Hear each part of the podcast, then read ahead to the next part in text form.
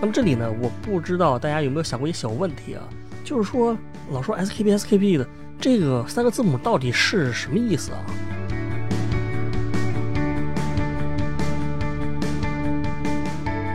那么另外一个问题，我想说的是，就是咱们现在说韩国的财阀好像挺出名的，哈，一说就是什么韩国演艺圈和韩国财阀，什么李富真啊，什么。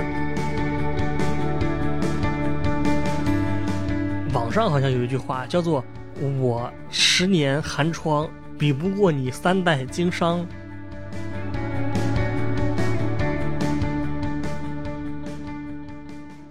好的，这个听众朋友们，大家好，欢迎收听今天的迷音电波节目啊，我是大家的老朋友范米阳。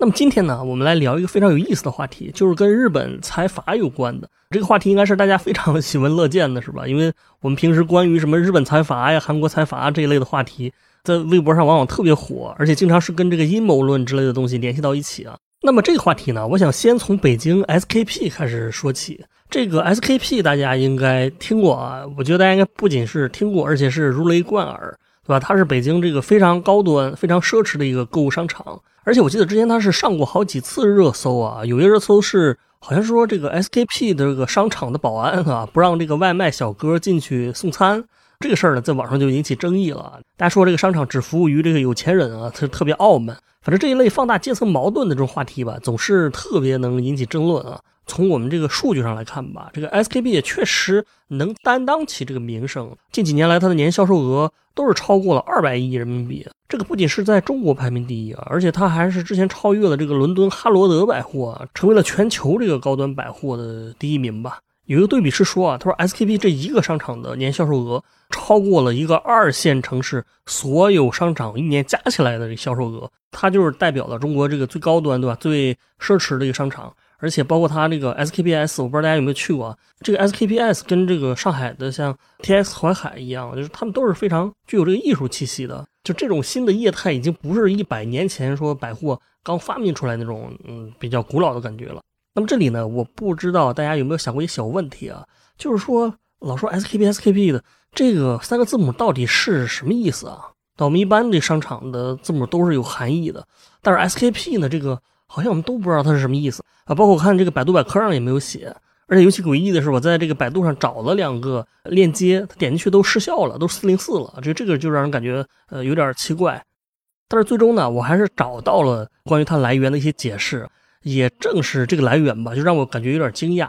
也就是说，这个 SKP 这三个字母，它是叫。Shinko please，它这个汉语也就是星光天地。这个星光天地我就比较熟悉了，因为我记得这个苏州就有一个，就苏州工业园区那边好像就有一个，而且它跟诚品书店什么的啊离得应该并不远。那么苏州这个星光天地呢，它背后是一个呃，它母公司吧，是一个台湾的公司，叫做星光三月百货。那么星光三月它当然是一个合资公司啊，星光其实就是台湾星光集团嘛，然后这个三月就是呃日本三月百货。那么“三月”这个词呢，我不知道大家听着有没有感觉挺熟悉的啊？我觉得起码对于像我这种对于百货商场什么这种历史感兴趣的朋友，应该听过这个企业。它的来历其实不太寻常。在这个东京，它有一个很有名的地铁站，就叫三月前，就是三月百货的前面嘛。而且上次我去这个三月的时候，我看他贴了一个很大的标语，叫“三月创业三百五十年”，也就是他声称自己是。创业三百五十年了，那么这里呢，就另外一个问题就来了，就是为什么你北京 SKP 就是那三个字的缩写，但是你为什么就不叫这个星光天地呢，反而用这个缩写呢？这是什么意思呢？那么下面呢，我们就来聊聊这个问题。问题的一个核心，也就是我们这期的一个关键字啊，就是日本财阀。关于财阀这个问题呢，我想先从日本历史上啊一个可以说是最有名，而且是实力最强的一个。财阀开始说起，就是所谓的三井财阀。因为日本之前不是有四大财阀的说法嘛，对吧？三井、住友、三菱和安田。那这个三井财阀呢，它距今也正是三百五十年左右的历史。而且它之所以能够发展起来，是因为他们家族出了一个商业天才式的这么一个人物啊。就这个人的故事呢，他不差于我们今天的各种商业传奇之类的啊。这个人就是三井高利。我们先来简单聊一聊三井高利，就是为什么他是一个商业天才啊？那么他呢是属于这个家族的第一代创业的这么一个人吧，后面开创了整个三井企业的这个家族啊，而且他当时做出来的一些商业构想，至今来说仍然是大家非常熟悉的。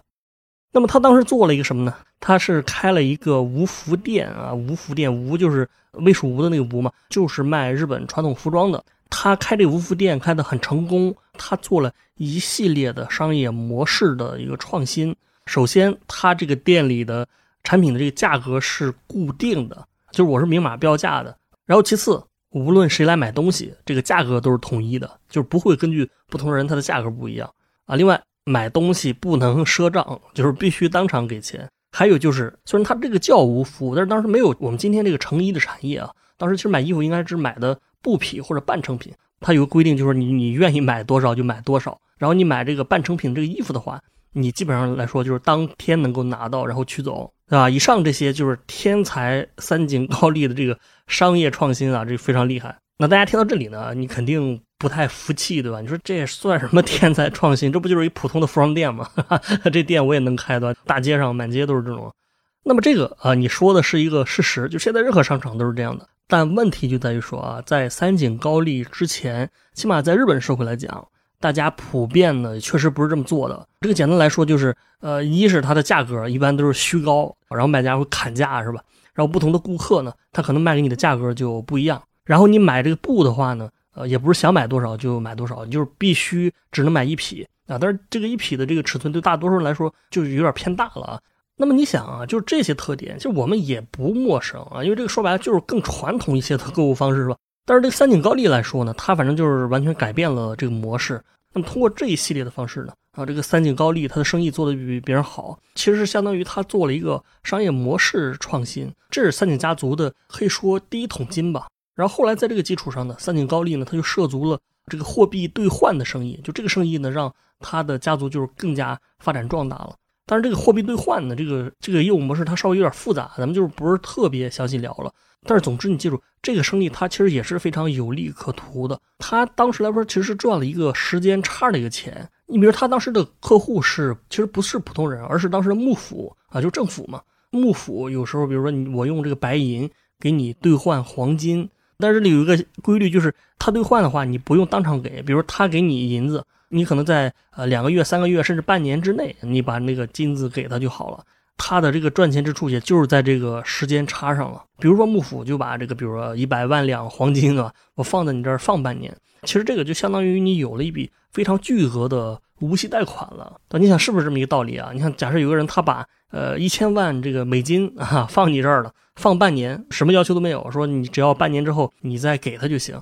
那么你想，如果你真的有这么一个机会，你是不是也发财了，对吧？就是你相当于免费得到一千万，你可以用这个方式去赚一笔钱，或者进行各种投资，甚至你可以就是存银行里你吃利息了，然后最终呢你把这个本金还给别人就行了。反正当时三井呢，他做这个做的很不错，而且他越做越大啊，最后他成了这个幕府的这个御用的。金银的这个兑换商啊，那么这个就是非常厉害了。因为你想，如果政府从你这儿持续不断的兑这个钱的话，你就相当于拥有了一个不会断绝的这么一个现金流。那么你可能就是相当于呃手里永远有这个，比如说五千万美金啊，或者五亿美金的这么一感觉。你想这种情况的话，你想不赚钱也难了。而且当时具体从三井来说呢，他是把这个货币兑换的生意跟他这个服装的生意结合起来了啊，最后这个东西就是跟滚雪球一样，越滚越大。最终呢，就导致他们这个积累了非常多的这个资产。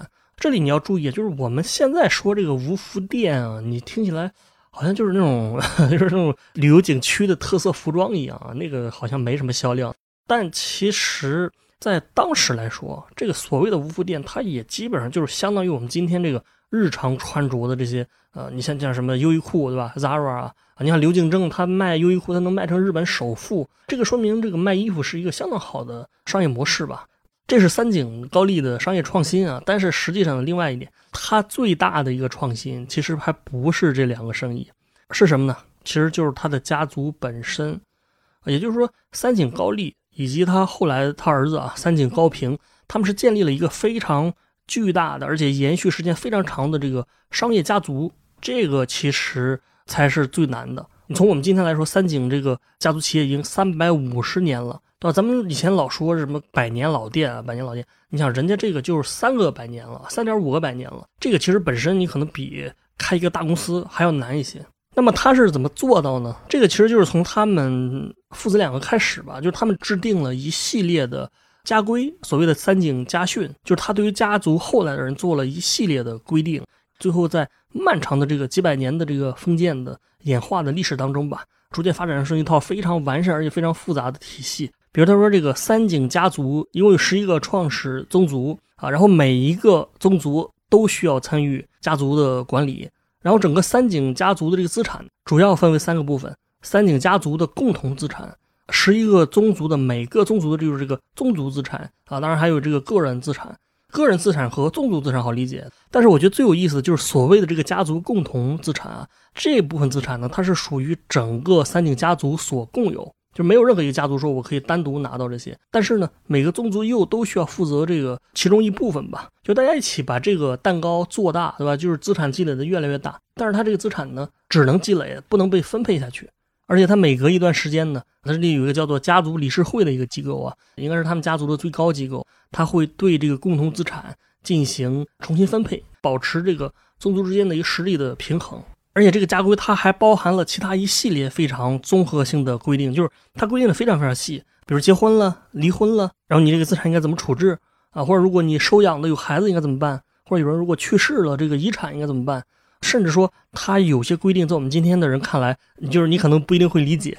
他说，严禁家族里面的任何人将自己家的内部争端搬到公共法庭上去。家丑不可外扬，有什么事情我们这个家族内部哈，我们通过这个家族理事会来解决哈，我们家法伺候啊，就是不能被别人知道啊。他说这个三井家的人不能公开参与政治，不能在任何公共部门任职，而且你也不能从别的家族或者别的人那里面就是拿钱来融资来来运营家族企业。这个我觉得是个非常闭环的一个体系啊。那还有一些企业继承方面的规定啊，比如他说这个宗族产业呢，一般是继承给大儿子。然后你这个其他的儿子或小儿子，你可以给他钱，让他自己去开创一番事业。这个当然也是日本社会一个比较传统的习俗，对吧？你看那个寿司之神里面，寿司之神的大儿子他就继承了这个他父亲这个店啊，然后小儿子好像自己开店去了。当然呢，这里面还有其他的一些日本的特色吧。你比如刚才他说这个通过收养招揽女婿来继承家业，这个我们中国人好像有点不太理解啊。但是这是日本社会的一个传统特点吧。就咱们中国人好像更看重血缘一些啊，但是日本来说呢，血缘当然也重要，但是他好像更看重名分一些。就说你跟我没血缘关系啊，没问题，但是你名义上是我的儿子 啊，我就可以把这个东西传给你。但这方面更有代表性的一个例子，应该是这个住友的这个家族企业。住友他也是在德川幕府的那个时代就有了，也是应该几百年了。他一开始创立的时候，好像就是一个女婿上门的方式啊，然后这个女婿的儿子呢，就过继给他们家当养子了。这个养子呢，还跟他这个家族自己的女儿结婚了啊，这个怎么听起来 有点奇葩了啊？好像是近亲结婚，而且你养子跟你女儿这不是兄妹关系吗？尽管没有血缘关系啊，但是他们就是结婚了。而且呢，这个养子去世之后呢，这个女儿又嫁给了这个女婿的另外一个儿子。那这个就是有点混乱了啊！就是我看完就感觉这贵圈真乱啊！他是要保持自己的家族利益，确保他们不被外人所沾染吧？那么通过这一类的方式，能够保证这个家族的财富不断积累、不断增值。那么最后他的财富规模其实几百年下来是非常惊人的。而且这里我要多说一句，就是这种积累了几百年的这种家族企业，它不光是在日本，就是它在欧洲来说也完全不少见。这里我给大家推荐一本书《德国企业史》，它里面介绍了很多德国的企业巨头啊。它里面介绍的这些巨头企业吧，它几乎都是两三百年甚至三四百年的一个积累的。这个看的人非常这个这个诧异是吧？你比如它里面有个案例，他说有个德国家族叫伦巴第塔西斯家族，这个家族在今天呢是拥有全德国最多的这个私人土地和森林啊，就是德国最大的大地主这么一感觉。他为什么这么有钱呢？主要就是因为这个家族在五百年前开始，他就一直负责给当时德国皇室啊，就是他们的皇家这个邮政系统运营，也相当于一个商人这么一种感觉。后来到了现代社会之后呢，德国的邮政系统就收归国有了，但是这个收归国有也不是直接给你没收了，是吧？而是给了他一些就是相当比较公平的土地形式的一个补偿吧，就是说国家给你很多土地，你把这个邮政系统给我。从此他就变成了这个德国最大的这个呃土地所有者，包括它里面还有一个叫德国钢铁产业的一个家族——德雷斯勒家族。那么这个家族也是有五百多年的历史了啊，还有大家知道的，比如说这个默克制药，那么它是有三百年的历史了。它并不是说，好像我们想象的商业世界，就是我第一代人就突然，哈哈，就是就是突然就暴富了。网上好像有一句话叫做“我十年寒窗比不过你三代经商”，他这个其实就表达一种无奈嘛。但是实际上，我想说呢，这个所谓的三代经商，对吧？你跟我们今天讲的这比，他也是很缺乏想象力的。其实很多家族他经商不是三代，他可能已经十三代了。啊，你拿这个五百年来算，假如二十年是一代的话，那你这个不是二十五代了吗？最起码是二十多代了。一个事实来说，确实就是德国企业史里面他说了一个说法啊，他说这个家族企业本身就是公司的一个，就是现代公司的一个基本形式。就是我们今天好像大家会说，家族企业好像是一种比较古老甚至古板、非常落后的一种东西啊。但是实际上，家族企业所占的比例，西班牙是占了百分之八十五。奥地利、希腊和芬兰是百分之八十，德国、意大利、葡萄牙、法国是百分之七十五啊，英国是百分之六十五，什么爱沙尼亚、塞浦路斯和斯洛伐克是百分之九十，这个国家百分之八九十都是家族企业啊，而且就算是这个比例比较低的几个国家，比如瑞典、荷兰，它也是至少百分之五十到百分之六十左右。这个其实就对应我们上期节目啊，我说这个为什么欧美的企业好像总是喜欢用姓氏来起名啊，什么迪士尼、麦肯锡啊，什么宝洁啊，什么联合利华，这个其实就是因为姓氏它代表了这个家族，也就是说你可以理解为对欧洲人来说，大家说这个公司说这个企业的时候，它本来也就指的家族公司，然后你家族公司我用叫家族起名，当然也是很正常。那么三井住友它是日本的，但是它这个基本形式跟欧洲是一样的，大家可能说了，你说哎，我知道了啊。住友这个家族就是叫财阀啊，原来财阀就是这么一个意思啊。那么这里呢，其实我要说，咱们虽然讲半天这个三井的这个发展，但其实呢，它这个时候它现在还不能叫财阀。那究竟是什么叫财阀呢？这个我还是要先从一个问题开始说起。这个问题是企业一个非常非常经典，甚至说非常亘古的一个棘手的问题，困扰着古今中外各种企业。这你可以做一个思想实验啊，就是一般来说，如果一个企业你想发展，企业你发展，你往往需要外部融资，对吧？但是如果你融资太多的话，那么你的创始人本身所占的股份就开始少了，对吧？这是所谓的股权稀释。那么你股权少了，你自己的控制权可能就会受到威胁。但是呢，如果你不融资的话，那你公司可能又没办法去拿到资金快速发展。这是古今中外啊，就是任何企业家都会面临的一个技术问题。比如这个我们很熟悉的汪小菲他们家，对吧？他母亲张兰，啊，张兰之前是创立了这个俏江南嘛，啊，但是后来因为这个股权问题，他被踢了出去。那么在明治维新的时候，就是三井这些企业，这家族企业的也面临着类似的一个问题。明治维新，日本开始学习西方，在这个经济层面，它也是进行了一系列的现代化的企业体制改革吧。比如他们在一八七几年的时候啊，日本就成立了这个股票交易所。政府也制定了法律，对吧？鼓励公司上市融资。这些家族他想要发展壮大的话，他肯定也需要融资。但是呢，你想这个三井这一类的家族，他们对于企业的控股权是非常在意的。你想他们之前那个家规里面，他根本就不允许吸收外资这个进来，对吧？我不用你的臭钱啊，我用我自己的钱。但是你现在即使说这个时代变了，我需要钱了，我勉强让你一部分这个钱来。进来，但是你进来之后，你不能把我三井家的这个我们家这个股权给削弱了，对吧？这个问题也是非常棘手的，所以说进退两难嘛，啊！但是最终呢，这家族呢还是通过一定的形式来解决了这个问题。那么这个解决方案说白了，也就是所谓的财阀的这个体制。明治维新之前，这三井还不能算是财阀，正是在这个明治时期以及之后吧，它就转型成了财阀。这个财阀到底是什么意思呢？简单来说呢，你可以把它理解为，它指的就是一种金字塔形式的一种特殊的企业结构吧。当然，咱们不是这个财务课，我也不是财，我也不是财务或者说企业这个专业的。如果说的有不对之处，大家可以指出来啊。如果你按照传统的方式来融资的话，比如说啊，比如说你手里有十亿美元，然后你想融资一百四十亿美元，啊，如果你把这个钱融来了。那你的股份就变成了原来的十五分之一嘛？你自己十亿除以啊，这个一共一百五十亿，就相当于你的股份变成了百分之六点六六啊！因为你股权越大，这个声音越大嘛，是吧？责任越大啊！蜘蛛侠怎么说的来着啊？股权越大，你嗓门越大，是吧？你六点六六的话，你这个三井这企业早就没了啊！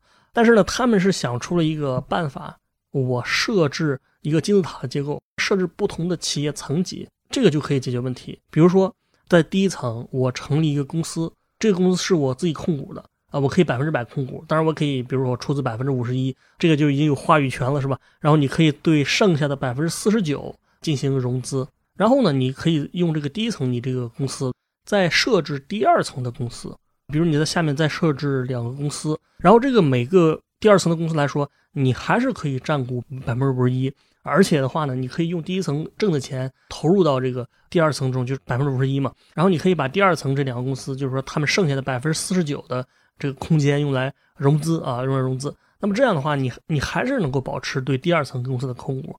然后以此类推，你在第二层下面，你还是可以成立。你比如你成立四个第三层的公司，总之这个操作你可以持续下去。也就是说，你从金字塔的顶端到下面，你每一层都能保持控股，然后每一层都有融资的空间。我还是拿刚才这个例子来说啊，如果你的本金是十亿美元，你通过设置一个五层的金字塔的结构，你就能让你的家族顺利筹集到一百四十亿美元，你还能保持完整的控股权。大概就这么一个意思啊，当然它实际来说呢，它不是这么简单的。实际操作当中，它还是有很多细节啊。我拿这个三井财阀一九三零年的情况来说，他当时这个设置的这个结构，三井财阀的这个直系会社啊，这会社就是公司的意思啊。直系会社的下面呢，有六个低级的子公司，那这些公司包括了什么？三井银行、三井信托、三井矿产、三井生命保险等等啊。那么这几个公司呢，三井总部对他们持有完全的控制权。那么然后这个每个公司下面又有可能有分公司，比如这个三井物产下面啊，又有这个大正海上火灾、什么东洋棉花满险企业株式会社等等啊。这个满险指的就是满洲和朝鲜嘛。当时他们来说应该都算是日本的殖民地啊。就这个跟我们的近代史好像又对上了啊。当然这个是一段中国历史上非常。呃，可以说非常血泪的一段历史，就是甲午战争之后，对吧？清政府战败了，签了这个马关条约，你把这个台湾啊，还有辽宁的一部分，就割让给了日本。清政府那个小弟朝鲜，就也变成日本的殖民地了。而且这里我再多说一句，就是实际上三井财阀来说，它是非常深入的参与到了整个中国近代史当中吧。它其他的这个一级公司下面包含的这些二级企业，包括什么呃上海纺织、青岛电器、台湾制糖、朝鲜生丝之类的。那么这个也是跟当时的历史的一个发展密切相关啊。反正这个如果有时间，我们可以详细聊一聊啊。包括之前有一本书，它是专门研究这个三井财阀在中国的。然后呢，除了这些之外，它这些二级、三级公司还有什么？比如丰田自动织机，呃，这种公司啊。丰田一直以来跟三井的关系也是挺密切的，就是他们两家不光是有这种商业关系。而且也是有这种家族这个私人的一些交往吧。其实直到现在来说，丰田汽车好像也是相当于属于三井这个财团，包括这个丰田章男的这个老婆，她也是三井物产的这个副总裁的呃女儿。也就是他们直到现在来说，还是有这种相互之间的联系吧。如果我们从细节来看的话啊，具体的这些企业的，你比如说它在金字塔的什么位置啊，这个其实也不是随便安排的。大家其实也能听出来，盈利能力比较强的公司。它一般会放在这个金字塔比较高的位置，然后比较差的一般就是往下放。这个三井是靠这个服装产业起家的，这是他们最擅长的生意，所以这个服装产业一直放在这个金字塔比较靠前的位置啊。但是到了一八七六年呢，三井他们开了银行，银行的实力你想当然是很强的，所以他后来就把银行放在了比较高的位置啊。当然这个也不光是三井，这个日本当时财阀好像都是似乎是约定俗成这么一种操作，就是把这种住有银行啊，住有信托啊。注有生命保险之类的啊，把它放在前面。这个其实他这么做是有很多好处的，就是说，如果你有盈利多的话，能更好的支撑起其他产业的发展。那如果你盈利差的话，我们把你放到放到比较底层的位置，就是你你自己的亏损不要影响到我们整个财阀的这个体制的这个发展。那么三井来说，它这个银行的这个位置上去了，但是它这个无服产业它就下来了。但是后来呢，它这个无服的产业逐渐发展成了。一个非常新的形式，这里就是我们今天要说到的这个三月百货。三月百货其实在日本来说是非常有历史的，它可以说是日本历史上第一个百货公司吧。这个大家其实想一想啊，就是为什么说这个服装公司你能发展成百货公司呢？这个好像挺奇怪的啊。但其实呢，你像我刚才说三井高丽的高丽的这一系列的这个措施啊，就是把服装产业。改造成了现代商店的这种模式，因为当时欧美已经出现了这个百货商店，大概好像从一八五几年左右就有了。所以说，这个东亚的这些地区呢，也开始学习建立自己的百货商店吧。我们聊那个华联商厦那一期的时候，不是聊过吗？说这个老上海的四大百货，基本上就是在一九零零年之后的这几年成立的，这个算是亚洲比较早的。与此同时呢，也正是在这个时期，日本的第一个百货也就出现了。这个吴福店，它原来的名字是叫三井越后屋。越后屋，你可以理解为它就是这个商店的这个名字啊，什么什么屋之类的。然后这个越后应该指的是一个地名。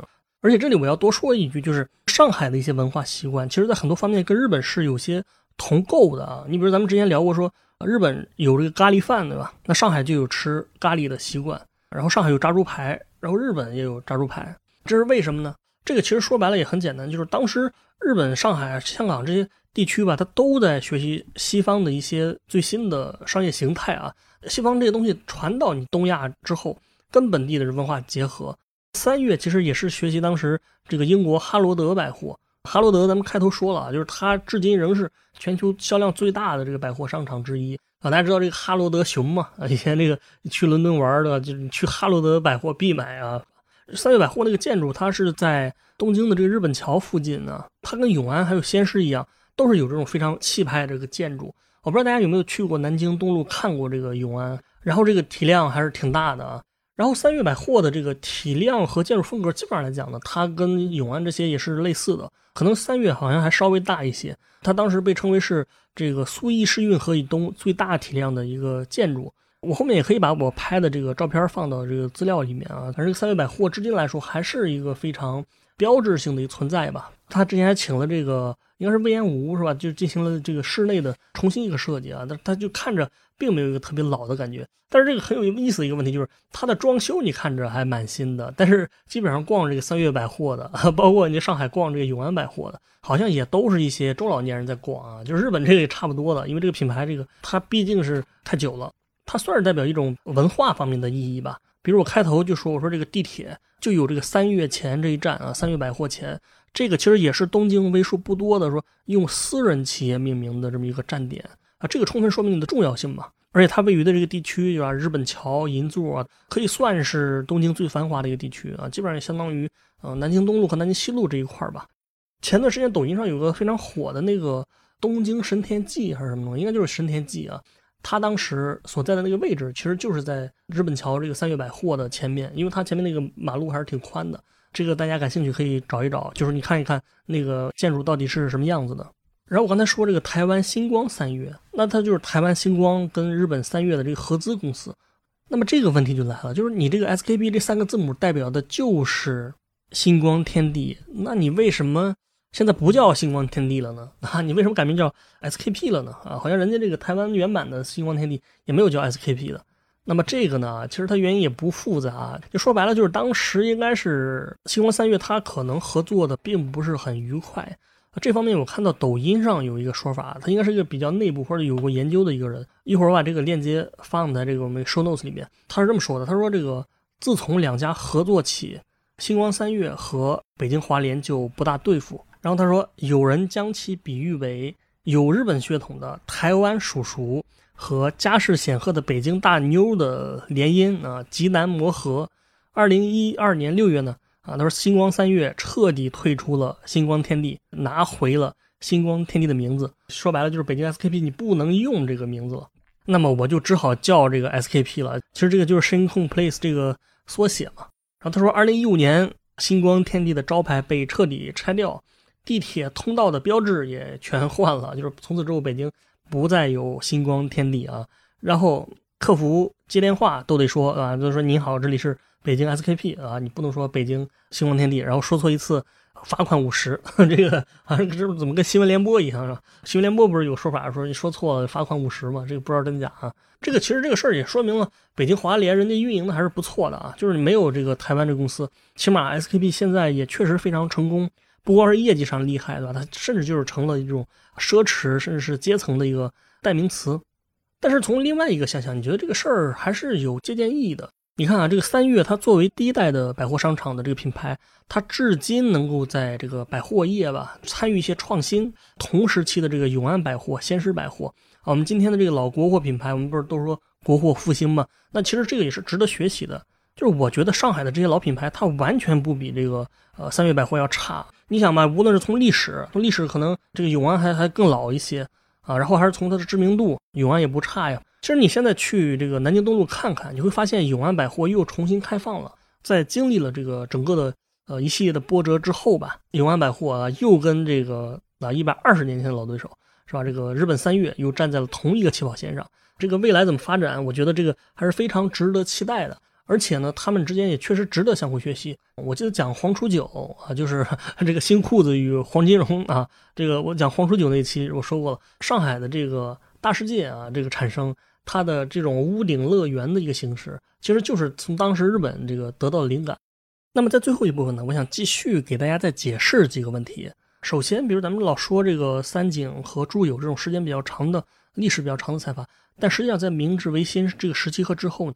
日本也产生了很多比较新的财阀，比如三菱啊、日产、什么前野、大仓之类的。尤其是当时出现了很多技术人员，比如他本身是一个化学工程师吧，或者他是什么材料方面的专家学者，他也建立起了这个自己的这个财阀的这个品牌啊。也就是说，财阀并不意味着都是有悠久的历史的啊。另外呢，上期我们说了三井寿，就 还是说这个三井寿他们家有钱是吧？是因为。很多人推测他就是三井财阀的。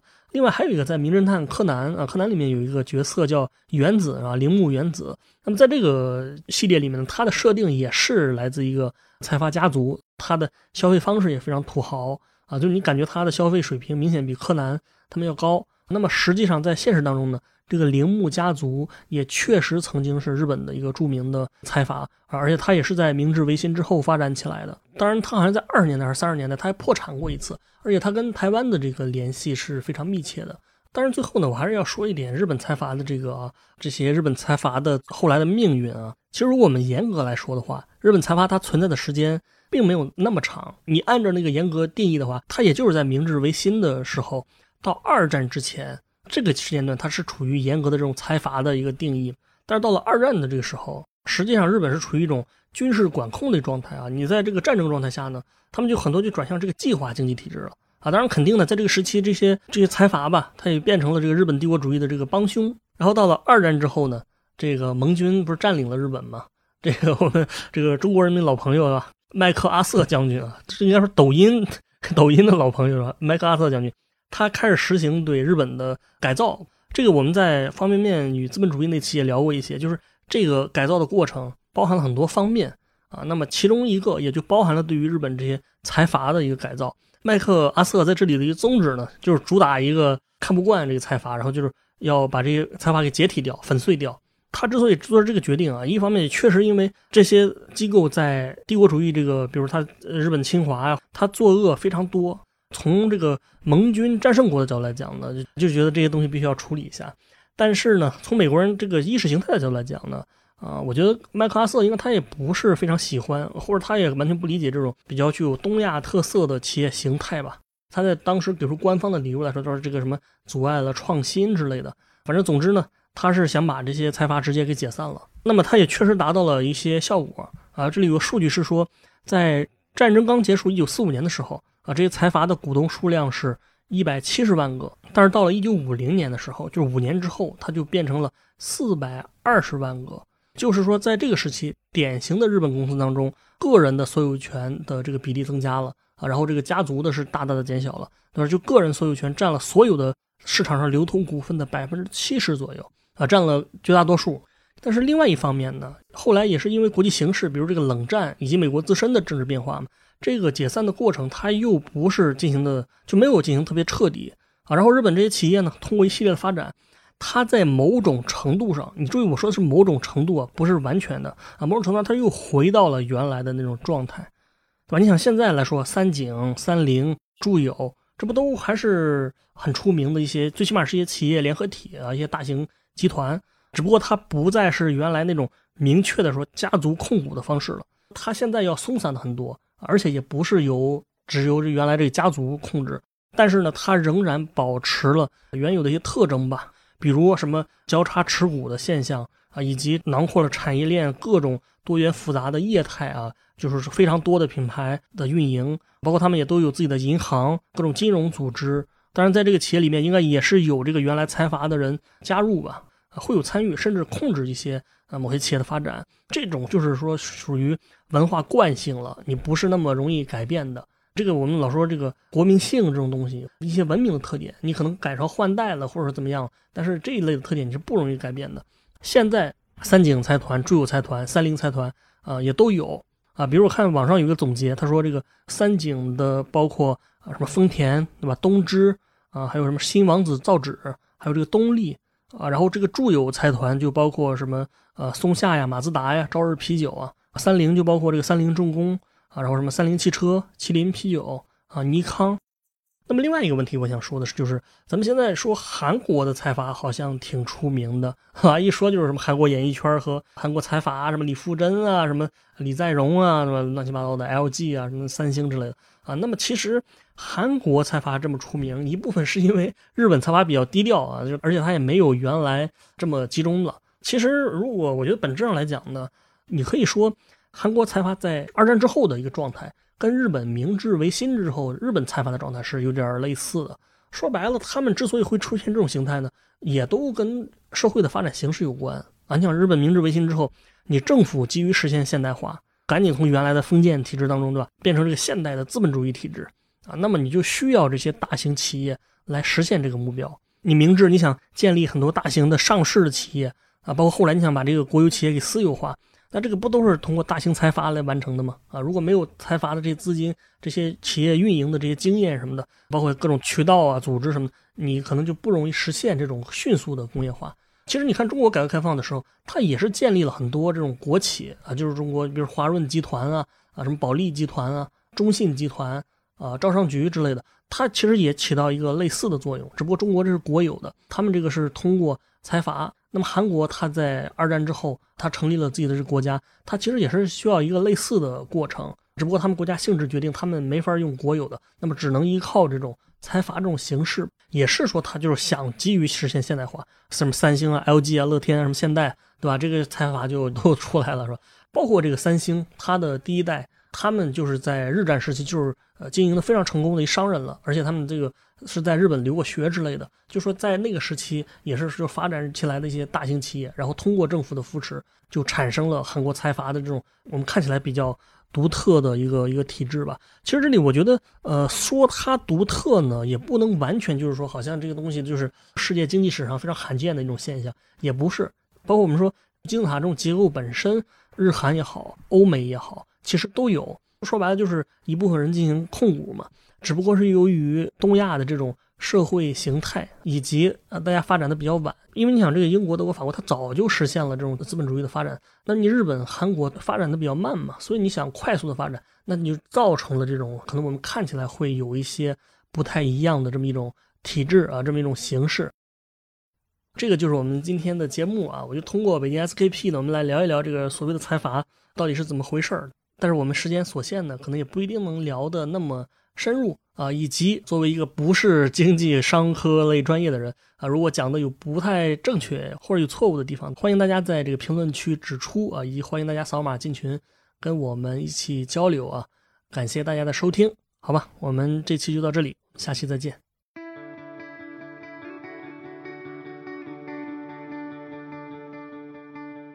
今天的迷音电波节目就到这里。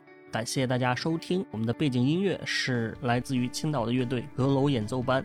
那也欢迎各位朋友们在小宇宙、喜马拉雅、网易云音乐等不同的平台上关注我们的节目，关注迷音电波。再次感谢大家，我们下期见。